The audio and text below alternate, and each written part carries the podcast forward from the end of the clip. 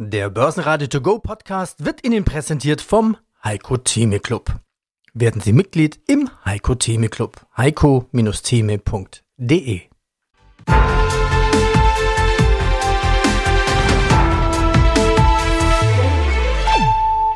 Börsenradio Network AG Marktbericht ja, herzlich willkommen wieder zum ersten Podcast Live-Blick in den neuen Handelstag an den Börsen Frankfurt und Wien. Ich bin Christian Drastil, melde mich wieder aus dem Studio des Börsenradio-Partners Audio CD.at mit Kurslisten, Statistiken und News. Heute etwas später, ich hatte noch einen Termin in der Früh.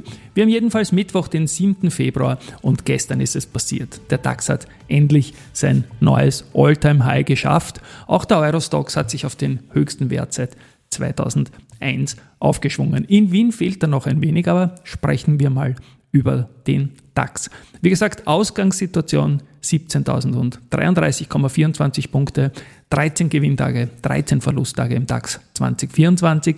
Ein Live-Blick jetzt um 11.30 Uhr zeigt den DAX bei 17.005 Punkten, also ein kleines Minus von 0,17 Prozent. Der Korridor war Eröffnung gleich 17.021, also die 17.033 wurden heute nicht gesehen. Aber nach unten gab es auch wenig Druck. 16.988,57 Punkte war bis jetzt das Tageslow. Schauen wir auf Gewinner, Verlierer. Heute schon ziemlich aussagekräftig, weil es ja schon später im Markt geschehen ist. Die BMW, die ist vorne mit plus 2,3 Prozent. Dann die Hannover Rück mit plus 2%, Porsche mit plus 2%. Verliererseite die Deutsche Post minus 3,8%, die Infineon minus 3,5% und die Deutsche Bank minus 2,9%.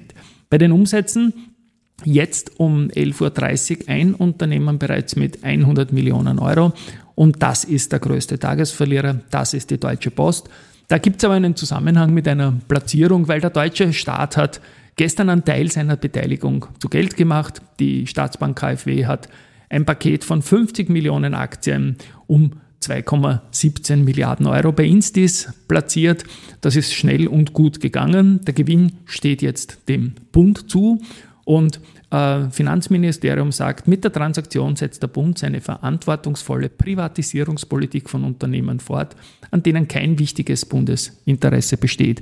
Ich sage es als Österreicher, sowas würde man bei vergleichbaren Unternehmen auch gerne in Österreich hören. Unter den Gewinnern habe ich die Hannover Rück genannt. Die sind mit guten Preispolitik-News äh, in den Markt gekommen. Das hat den Anlegern gefallen. Die Aktie ist da jetzt schön nach oben gegangen.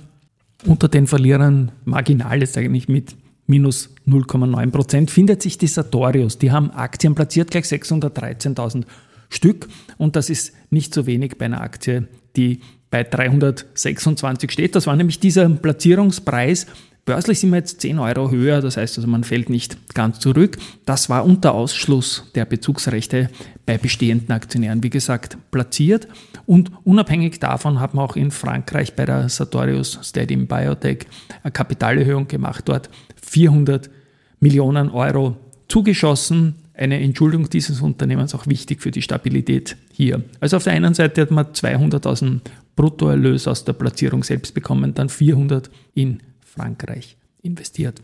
Zur SAP ist zu sagen, die sind weiter auf Jahreshochkurs. Die haben gestern das achte Jahreshoch geschafft und sind jetzt am Weg am Vormittag mit einem kleinen Plus am Weg zum neunten Jahreshoch im Jahr 2024. Und das ist selbstredend auch All-Time High. Und dann gibt es noch zwei Aktien, die aktuell auf All-Time-High-Kurs sind. Das sind auf der einen Seite die Airbus, die hat gestern ihr fünftes Allzeithoch gehabt im Jahr 2024 und die Bayersdorf das sechste. Die Airbus ist heute unverändert, die Bayersdorf ist weiterhin leicht im Plus. Die Umsätze waren gestern am Rekordtag durchschnittlich, aber immerhin 600 Millionen bei der Infineon und 500 Millionen waren es dann bei der SAP, die da vorne ist meistens. Die Deutsche Telekom, die konnte gestern ihre Verlusttagesserie zuvor acht Tage im Minus drehen und hat jetzt mal ein kleines Plus wieder geschafft. In Summe ist da in Prozentum nicht viel gegangen, aber acht Tage nach unten ist dann doch eine Sache. Kumulierter Verlust waren dann nur 2,8 Prozent. Ich habe auch immer wieder erwähnt, es gibt einen engen Korridor der DAX-Tagesveränderungen. Das waren 0,4 Prozent immer in den letzten zwei Wochen. Und das All-Time-High gestern hat mal ein Plus von 0,76 Prozent gebracht. Also auch da ein kleiner Ausbruch auf diesen Korridor. Gut, schauen wir an die Börse in Wien. Dort fehlt natürlich leider noch einiges auf das All-Time-High von rund 5000 Punkten, das wir im Jahr 2007 verbuchen konnten. Aktuell gibt es den ATX bei 3406 Punkten. Das ist zu gestern auch ein Minus von 0,56 Prozent. Und auch da ist es so, dass year-to-date ein Minus von einem Prozent dasteht. Der Handel, der ist am Vormittag sehr, sehr dünn aus dem Kreis der Präsenter unserer Deutschland-Roadshow hier in diesem Podcast sind am Vormittag einmal die Wienerberger und die Do Co. jeweils mit plus 0,9 Prozent auffällig. Gut, und jetzt finally noch der Blick auf Gold. Da ist mitgeteilt von Gold und Co. das Kilogramm weiter gestiegen und zwar jetzt schon auf 60.713 Euro. Das war's für heute. Später als sonst. Morgen gibt es diesen Podcast mit dem Live-Blick zum DAX und den österreichischen Werten wieder früher. Und ich freue mich heute auf die Abendmarktberichte von Peter Heinrich und Andi Groß. Tschüss aus Wien. Börsenradio Network AG. Marktbericht.